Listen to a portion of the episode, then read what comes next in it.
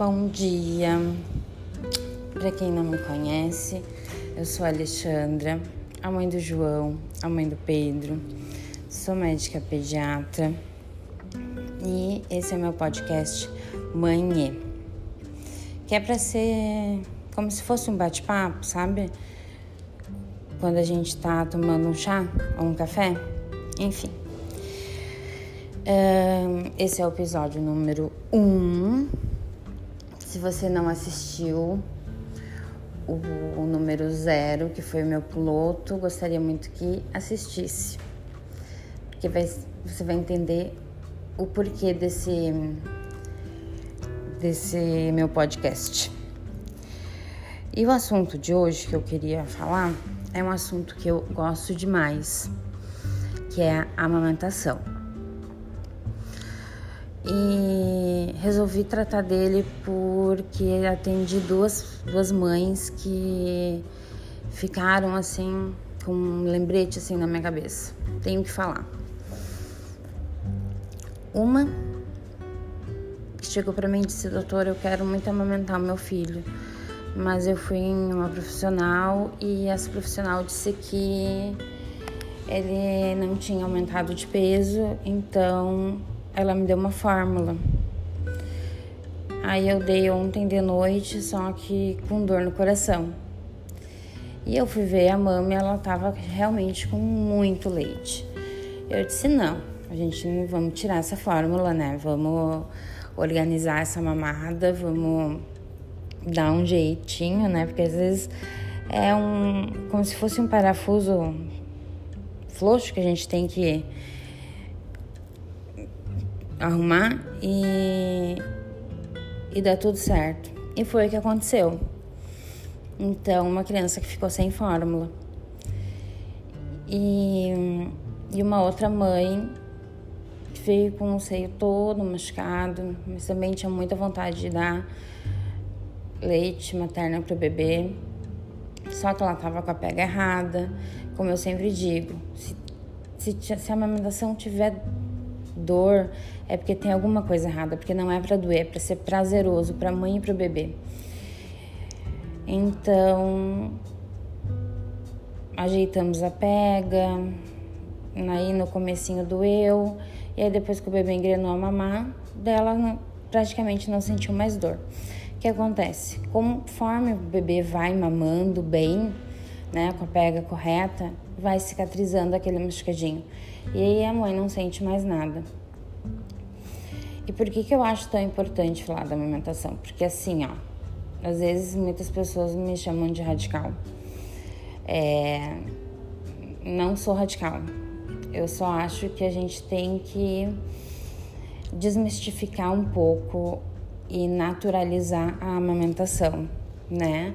Porque a gente é mamífero justamente porque nós mamamos o leite da nossa mãe, assim como os cachorrinhos, assim como os gatinhos, assim como os bezerrinhos. E tudo dá certo, né? Então a gente parece que a gente está dificultando uma coisa que é para ser natural, né? Pela, pela facilidade de se obter uma fórmula. A fórmula é boa é, quando precisa é. Só que não é a mesma coisa. A gente pode, né? Eu sempre digo, a gente pode colocar probiótico, prebiótico, vitaminas, ferro, enfim. Mas tem uma coisa que a gente não consegue colocar, que é a imunidade que a mãe passa para o bebê durante a, a, a, o aleitamento materno. Porque cada mãe tem a sua imunidade. E, e é única né? E essa imunidade é muito importante para o bebê.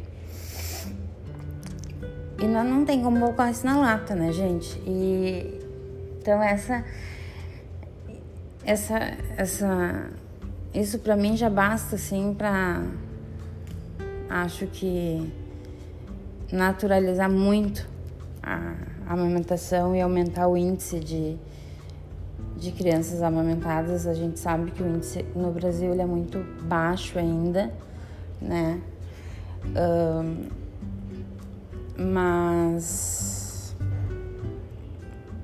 acho que batalhando muito vamos conseguir que as crianças sejam mais amamentadas até os seis meses exclusivamente, sem a necessidade de chá, de, de, de água, é, porque muitas vezes é, o próprio complemento que é dado na maternidade faz a criança ficar sensibilizada ao, à proteína do leite de vaca, depois com dois meses ela acaba criando uma, uma alergia à proteína do leite de vaca, porque o nosso intestino, principalmente do bebê, ele é muito sensível, né? E querendo ou não, as fórmulas são feitas com, com proteína do leite de vaca. Claro que em proporções menores que a do leite de vaca, mas é feita em base a proteína do leite de vaca. Então, acho que o meu recado desse podcast é esse da minha bandeira, assim, da amamentação, né? Que eu não tenho palavras para para descrever é, como faz bem, assim, como quando, quando eu tenho um prematuro que ele recebe mais leite materno do que o outro, a gente vê que ele reage muito melhor. Então, já está comprovado cientificamente que quando